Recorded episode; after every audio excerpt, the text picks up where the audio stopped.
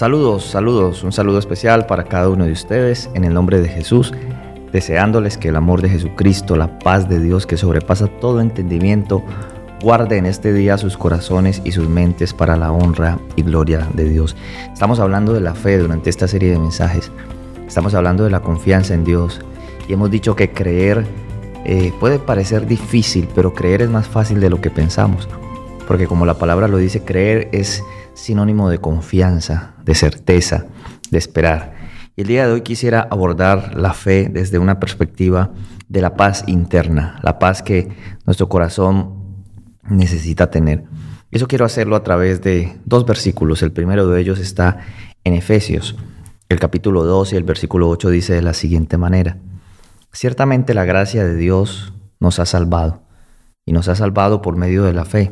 Esto no ha nacido de ustedes, sino que es un don de Dios. La fe, la salvación, la justificación es presentada en la escritura como un don de Dios, un regalo de Dios. Y cuando hablamos de la gracia, la gracia es el don inmerecido de Dios. Y es interesante saber y entender que desde la teología de la justificación por la fe, nosotros somos salvados por la gracia de Cristo y la gracia es un don inmerecido, o sea, no lo merecemos. Porque es que nosotros en el mundo en el que estamos se nos ha enseñado a que los méritos siempre va a ser lo más importante, que debemos ganar las cosas por nuestro esfuerzo. Y eso tiene mucha razón de ser, ese pensamiento. El problema es que se nos ha generado una competencia en casi todas las áreas de la vida. Competimos en muchas ocasiones incluso por el amor de otros. Competimos en el trabajo por ser definitivamente el mejor. La competencia, por supuesto, de una perspectiva sana pudiera ayudarte a crecer, a ser mejor persona, pero este es un mundo diseñado para acabarte, para explotarte, para llevarte a competir de manera no saludable por casi todo. Y se nos ha enseñado, y con razón, que las cosas hay que ganarlas con esfuerzo, y, y, hay mucha razón en eso. Sin embargo, en temas de salvación, no podemos trasladar la salvación al área del mérito, de la competencia. En primer lugar, porque Dios no te pone a competir por sus dones. Dios no da dones a quien ganan una competencia. Él reparte los dones por su espíritu, por su gracia.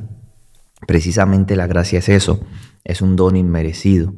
Es algo que se nos otorga de una manera poderosa, pero sin requisitos previos.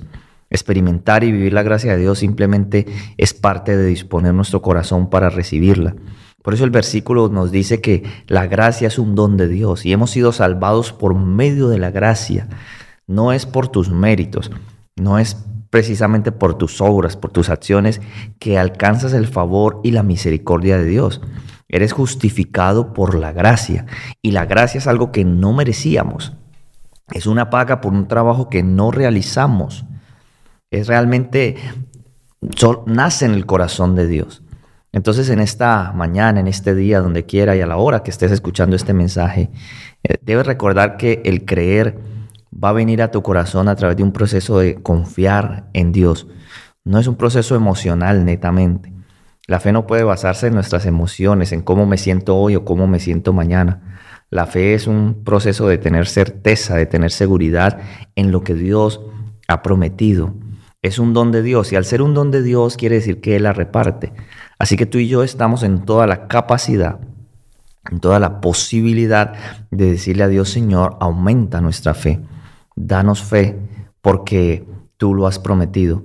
Danos fe porque tú has hecho de nosotros lo que somos. Danos fe porque tú nos has llamado y tú has prometido capacitarnos si tú nos has llamado. El libro de Romanos, el capítulo 5, aumenta un poco este concepto y te permite en este día afirmar un poco más tu fe. Dice de la siguiente manera, así que, así pues, justificados por la fe, tenemos paz para con Dios por medio de nuestro Señor Jesucristo. Hay una cantidad de palabras en este versículo eh, que definitivamente pudiéramos de cada una de ellas tener un mensaje. Comienza diciendo el apóstol Pablo que somos justificados. La justificación desde la teología bíblica es un proceso a través del cual se nos otorga todos los beneficios de la herencia en Jesucristo. A través de la justificación, nosotros somos recibidos en el cielo. La justificación es el proceso a través del cual Dios nos declara justos. Ni, ni siquiera es un proceso en el que terminamos realmente siendo justos. Y de eso se trata la gracia. No es por lo que somos, porque el libro de lamentaciones dice que si fuera por lo que somos, hace mucho hubiéramos sido consumidos. La justificación es una declaración, es una declaración divina. Dios te declara justo. En el momento que tú aceptas sus méritos por fe, Dios te declara justo. Dios te declara a santo, Dios te santifica. Entonces somos justificados a través de la fe. Y en la Biblia hay diferentes maneras como el pecador es justificado. Una de ellas es la sangre, pero la sangre es el método, la fe es el medio. La fe es el medio por el cual las promesas de Dios se hacen efectivas en mi vida. Así que yo puedo levantarme en este día con la seguridad de pensar que las promesas de Dios han sido para mí, que, las, que me puedo aferrar a ellas. Que entre cuatro mil promesas que hay en la Biblia, más de cuatro mil, sería imposible que no haya alguna que aplique para la situación que estoy pasando. La fe, la fe es aferrarse, es simplemente saber que Dios me va a escuchar, no importa el momento que esté pasando.